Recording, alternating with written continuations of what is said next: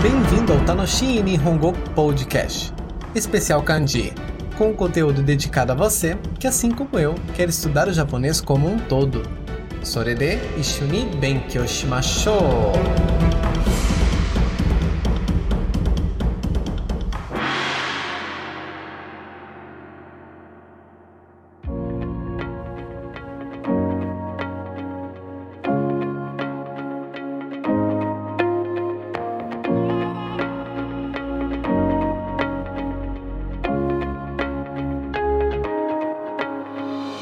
Minasan, genki desu ka? Aqui é o João. E aqui é a Edi. Deu a watashi tachi mo genki desu yo. Você está ouvindo o quinto episódio especial sobre kanjis. Ao longo desses episódios, já vimos 20 dos 110 ideogramas que compõem a lista de kanjis do primeiro nível exigido pelo JLPT, o Exame de Proficiência em Língua Japonesa. Valendo lembrar que esses episódios têm o intuito de explicar, de modo simplificado, o significado desses símbolos, bem como trazer as principais leituras dentro de palavras que elas fazem parte. E junto ao material de apoio, que está disponível no link para download na descrição do episódio, você pode visualizar e treinar identificação, leitura e escrita. Por isso mesmo, esse episódio é bem curto. A propósito, hoje vamos ver cinco kanjis que possuem significados ligados a números, diretamente ou indiretamente, dando de certo modo continuidade aos dois últimos episódios que vimos anteriormente. Então, se já fez o download e abriu o material de apoio, não vamos perder tempo e iniciemos o episódio. É isso aí.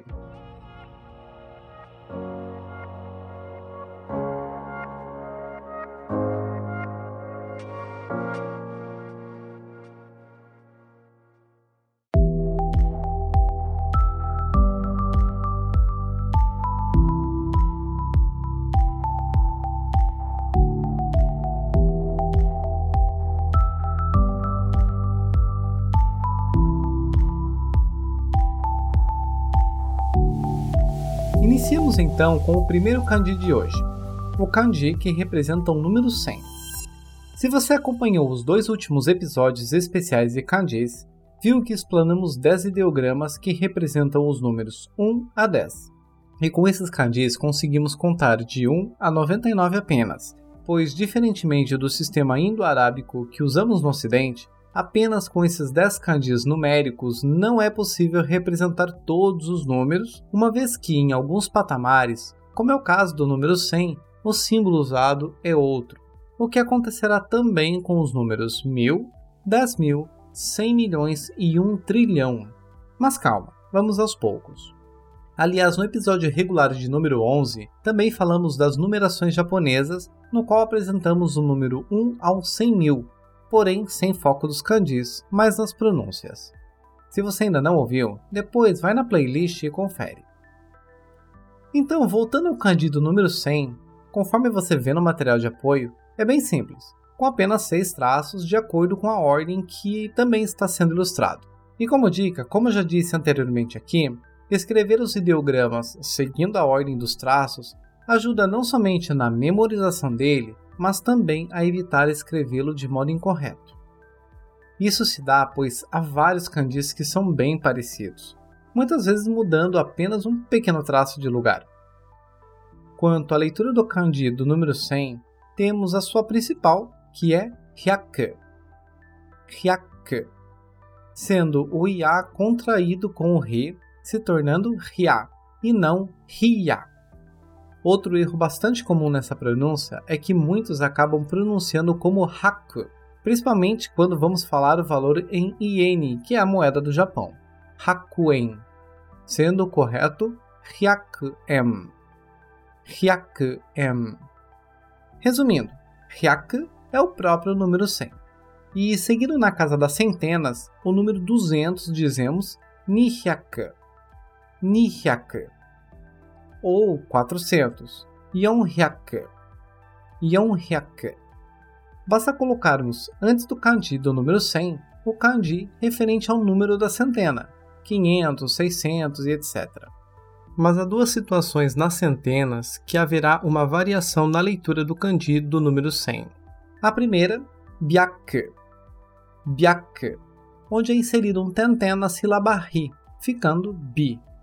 Aliás, esse tenten são aqueles dois riscos como se fossem as aspas logo depois das sílabas ha, ri, fu, re, ro, que se tornam ba, bi, bu, bebo.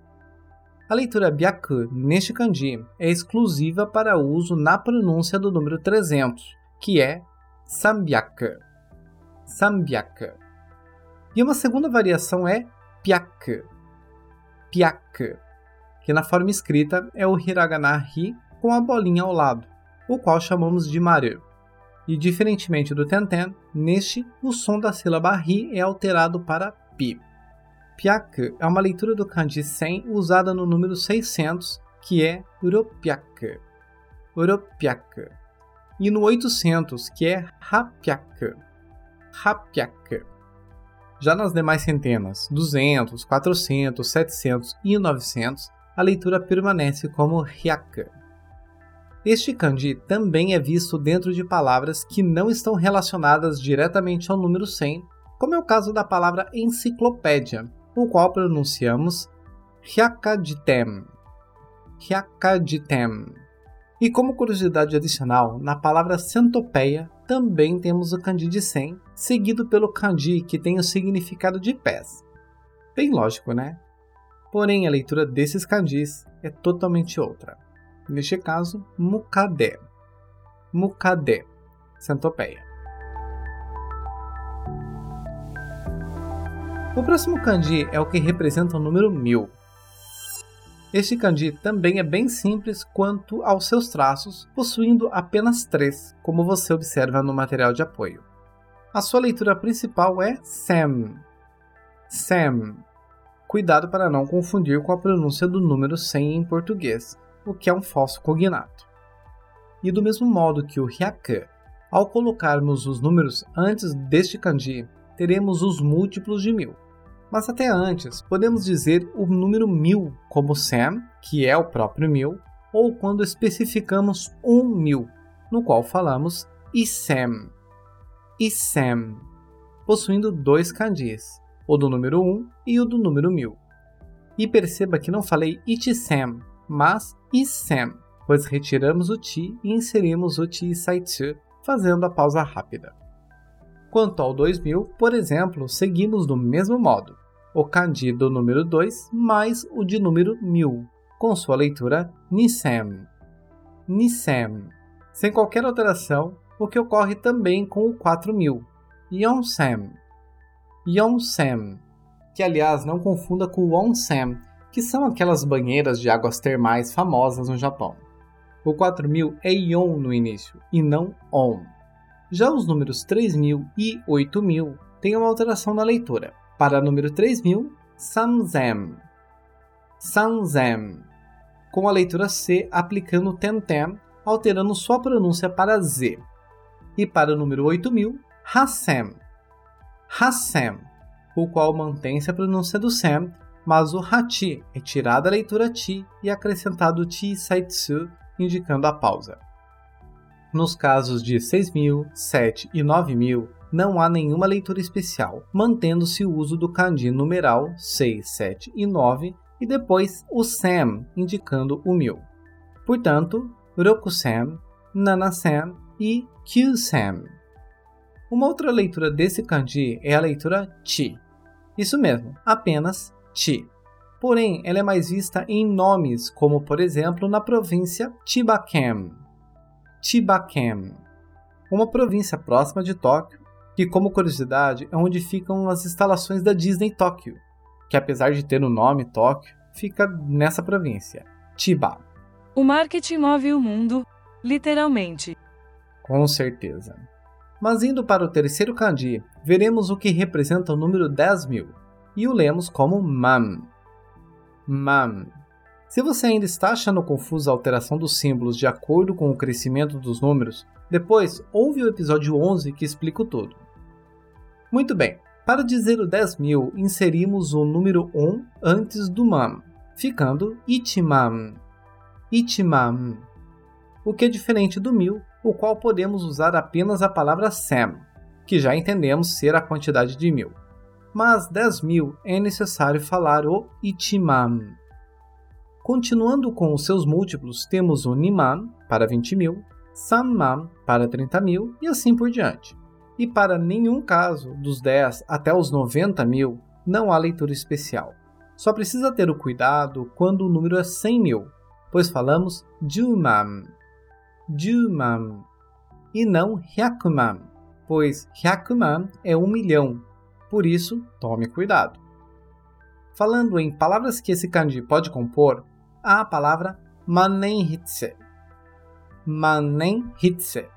Uma palavra não muito comum, aliás, e que não é visto com tanta frequência, que é caneta tinteiro.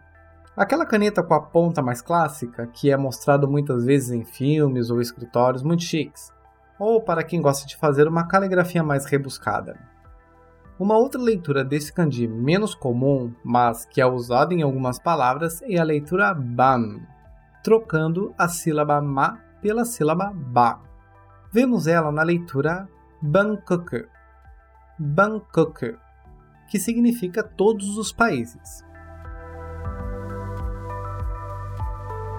Vamos então ao próximo ideograma, que é o kanji que representa principalmente a moeda japonesa, o iene. Mas que a leitura em Nihongo é M. M. Tanto que qualquer número seguido deste kanji significa o valor em iene. Por exemplo, Gohyaku-en, 500 ienes. Sen-en, 1000 ienes. Ichiman-en, 10 mil ienes. E assim por diante. Mas apesar desse kanji se referir principalmente à moeda iene, também a definimos como maru, que é traduzida como círculo. E uma observação dessa tradução, quando falamos de maru, existem dois kanjis que a representam. Este kanji que estamos vendo e um outro kanji que não é o foco apresentado neste momento, mas que é até mais comum quando nos referimos a um círculo. Em outras palavras, a palavra maru possui dois kanjis diferentes para representá-lo. A diferença entre os dois é que esse kanji que você está vendo representa um círculo em formato plano, como é a própria moeda. Ela é circular, mas ao vermos por outro ângulo, concluímos que ela é achatada, como se fosse um disco, certo? Enquanto que, quando nos referimos a uma bola, por exemplo, que é circular, mas que continua sendo circular independente do lado que você olhe, e portanto usa-se outro kanji que citei. Mas enfim, é apenas uma observação, pois no futuro você vai se deparar com esse outro kanji. Então, vamos para o último kanji de hoje, que é o kanji que representa o ano. Com seis traços, pode parecer um pouco difícil para quem não está familiarizado com os ideogramas japoneses, mas que, por ser um kanji extremamente comum no cotidiano, acaba se tornando mais fácil de ler com o passar do tempo. A primeira leitura desse kanji é a leitura Toshi. Toshi, que significa a palavra ano de modo geral. Sempre que for falar do ano sem citar a quantidade, falamos Toshi. Essa leitura também é vista na palavra este ano, composta pelo kanji da palavra agora e deste kanji de ano que estamos estudando, sendo a sua leitura Kotoshi. Kotoshi. Já a segunda leitura desse kanji é a leitura Nem, nem, que ouvimos principalmente quando falamos da quantidade de anos, como em Itinem, um ano, Ninem, dois anos, Sannem, três anos e etc. E também é usada quando falamos o ano corrente. Por exemplo, este ano é 2022. Nisen Niju Ninem. 2023. Nisen Niju Sannem. Ou o ano que você nasceu. Por exemplo, 1998. Senkyu Hachinem. Lembrando que esta é uma contagem de anos ocidental, mas que é usada também no Japão em paralelo ao calendário imperial japonês. Uma outra palavra que vemos é na palavra que significa próximo ano, ou ano que vem, que é Rainem. Rainem. Ou para dizer ano passado, que é Kyonem. Kyonem ou na palavra que significa aposentadoria no sentido de contribuição financeira, que é nenkim. Nenkim, composto pelo kanji de ano e de dinheiro. E caso não saiba, é uma palavra muito usada no Japão. A propósito, já fique sabendo desse gasto se estiver vindo pra cá. Mas isso é papo para outro momento. O que cabe a este episódio são os kanjis de hoje. Logo agora que ia falar minha opinião. Deixa pra lá, vamos treinar um pouco.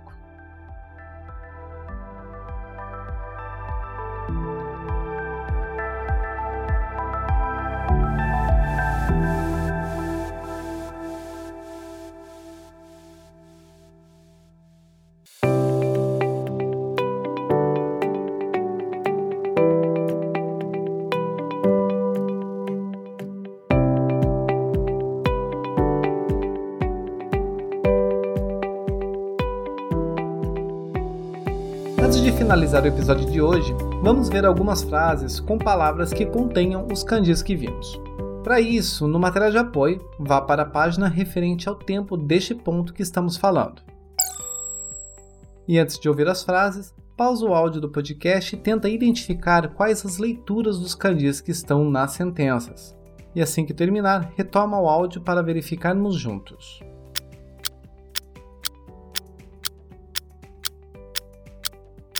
E aí, foi fácil? Vamos conferir?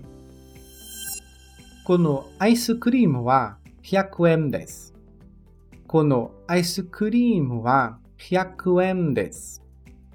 あの仕事の時給は1500円です。あの仕事の時給は1500円です。そのテレビは4万8600円じゃないです。そのテレビは4万8600円じゃないです。来年は千葉県に住みます。来年は千葉県に住みます。今年は2023年ですか？今年は2023年ですか？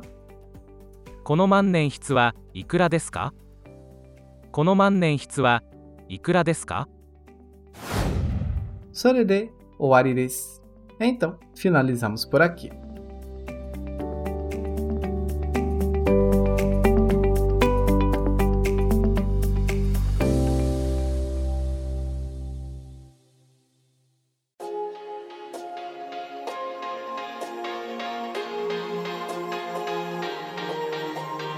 E após esses cinco kanjis, finalizamos este episódio.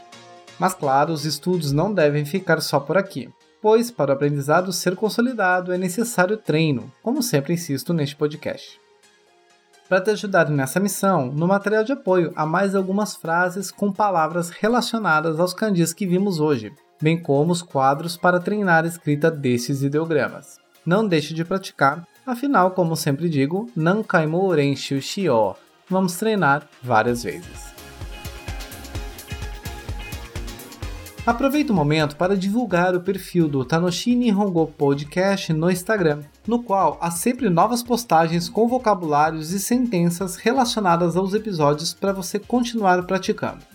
O perfil é o @tanoshipod com dois i's, que também tem o link na descrição do episódio para você clicar e nos seguir. Inclusive, quando acessar, não deixe de inserir seu comentário, crítica ou sugestão para sabermos o que podemos melhorar em nosso conteúdo. Lembrando também que há o perfil no Facebook com o mesmo nome. Isso mesmo, acesse e nos siga lá também. Recado dado, quero agradecer por ter me ouvido até aqui. Arigatou gozaimashita. E estou te esperando no próximo episódio. E aí, Edi, qual a boa de hoje? Só quero pedir para vocês criarem vergonha na cara e compartilhar esse conteúdo. Não me façam ficar nervosa. Calma, quer um chocolatinho? Ah, pode ser. Então sobe o som aí que eu vou te dar. Vocês se salvaram pelo doce, hein?